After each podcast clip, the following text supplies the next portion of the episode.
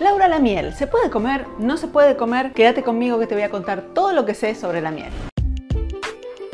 ¿Querés crear tu mejor versión y vivir la vida con tus propias reglas? Mi nombre es Laura Luis y quiero darte la bienvenida al podcast Energiza tu vida, el lugar donde vas a encontrar inspiración y estrategias para vivir una vida más feliz y saludable.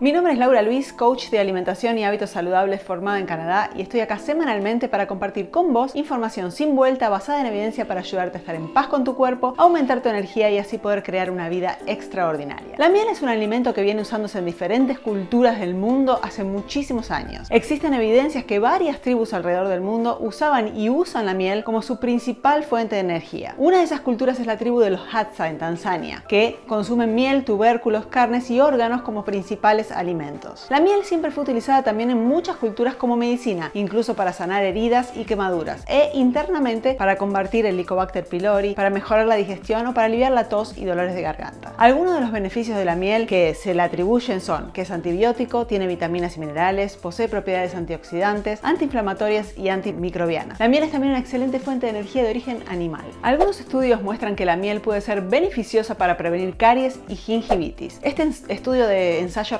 random mostró que la miel inhibió significativamente el crecimiento de bacterias. Otro ensayo randomizado demostró la eficacia de la miel utilizada como enjuague bucal para reducir placa y gingivitis. Y por último, otro estudio realizado en Etiopía demostró la eficacia de la miel utilizada para combatir candida en la boca de pacientes con HIV. Aprovecho para recordarte que si temas como este te interesan, suscríbete al canal, activa las notificaciones y seguime también en Instagram arroba lauluis y acompáñame por ahí que todos los días estoy en mis stories compartiendo estrategias para que puedas estar en forma y sentirte bien todos los días de tu vida para poder crear una vida extraordinaria. Vale aclarar que como toda comida de verdad, la miel es estacional y requiere un arduo trabajo para ser cosechada. Nuestros ancestros tenían que trepar y subir a los árboles para poder cosecharla exponiéndose a ataques de las abejas. Hoy el único esfuerzo que tenemos que hacer es abrir un frasco. En la vida moderna los usos de la miel fue desvirtuada y se empezó a utilizar como sustituto del azúcar porque vivimos necesitando del gusto dulce. Si participaste del desafío Dulce Libertad, sabes de lo que estoy hablando. Si no participaste, tenés la oportunidad de participar en el link que va a aparecer acá abajo. Entonces, cuando hablamos de miel, estamos hablando de una miel pura, en lo posible orgánica, sin pasteurizar y sin rebajar. Cocinar la miel hace que pierda sus propiedades, entonces te recomiendo que la consumas en crudo. Muchas de las mieles que encontrás en el mercado fueron pasteurizadas y rebajadas con, por ejemplo, glucosa o jarabe de maíz de alta fructosa. Eso no es miel y no debes consumirlo. Haz lo posible para comprar miel de pequeños productores que se preocupen con la calidad de la miel que producen y también con el medio ambiente. Muy bien, más allá de todos los beneficios que ya mencioné, como siempre digo, contexto es todo y la miel debe ser usada en forma inteligente. Entonces, ¿cómo haces para usar la miel en forma inteligente? Si tenés enfermedades de origen metabólico como obesidad, exceso de peso, diabetes, hígado graso, no necesitas de más energía. Tu cuerpo ya tiene una dificultad de metabolizar los hidratos de carbono, no necesitas darle más. La miel es una fuente de energía animal de fácil absorción, es 38% fructosa y 32% glucosa. Ahora, si estás metabólicamente saludable, sos súper activo, no tenés procesos inflamatorios en el cuerpo, ni sobrecrecimiento bacteriano, mejor conocido como SIBO, la miel puede ser parte de tu alimentación teniendo en consideración el resto de tus ingestas. Yo siempre utilicé la miel con fines medicinales, pero en los últimos tiempos vengo utilizando la miel, un par de cucharaditas de miel como fuente de energía después de mis entrenamientos de fuerza o como postre después de la cena. Esa es la mejor manera de consumir la miel y no como un sustituto del azúcar. Recuerda que al margen de las propiedades que de cualquier alimento, siempre tenés que considerar si ese alimento es bueno o no para vos dentro de tu contexto. Como siempre, me gusta saber si te gustó el video y cuál fue tu mayor aprendizaje. Déjame acá abajo tus comentarios. Nos vemos en el próximo episodio.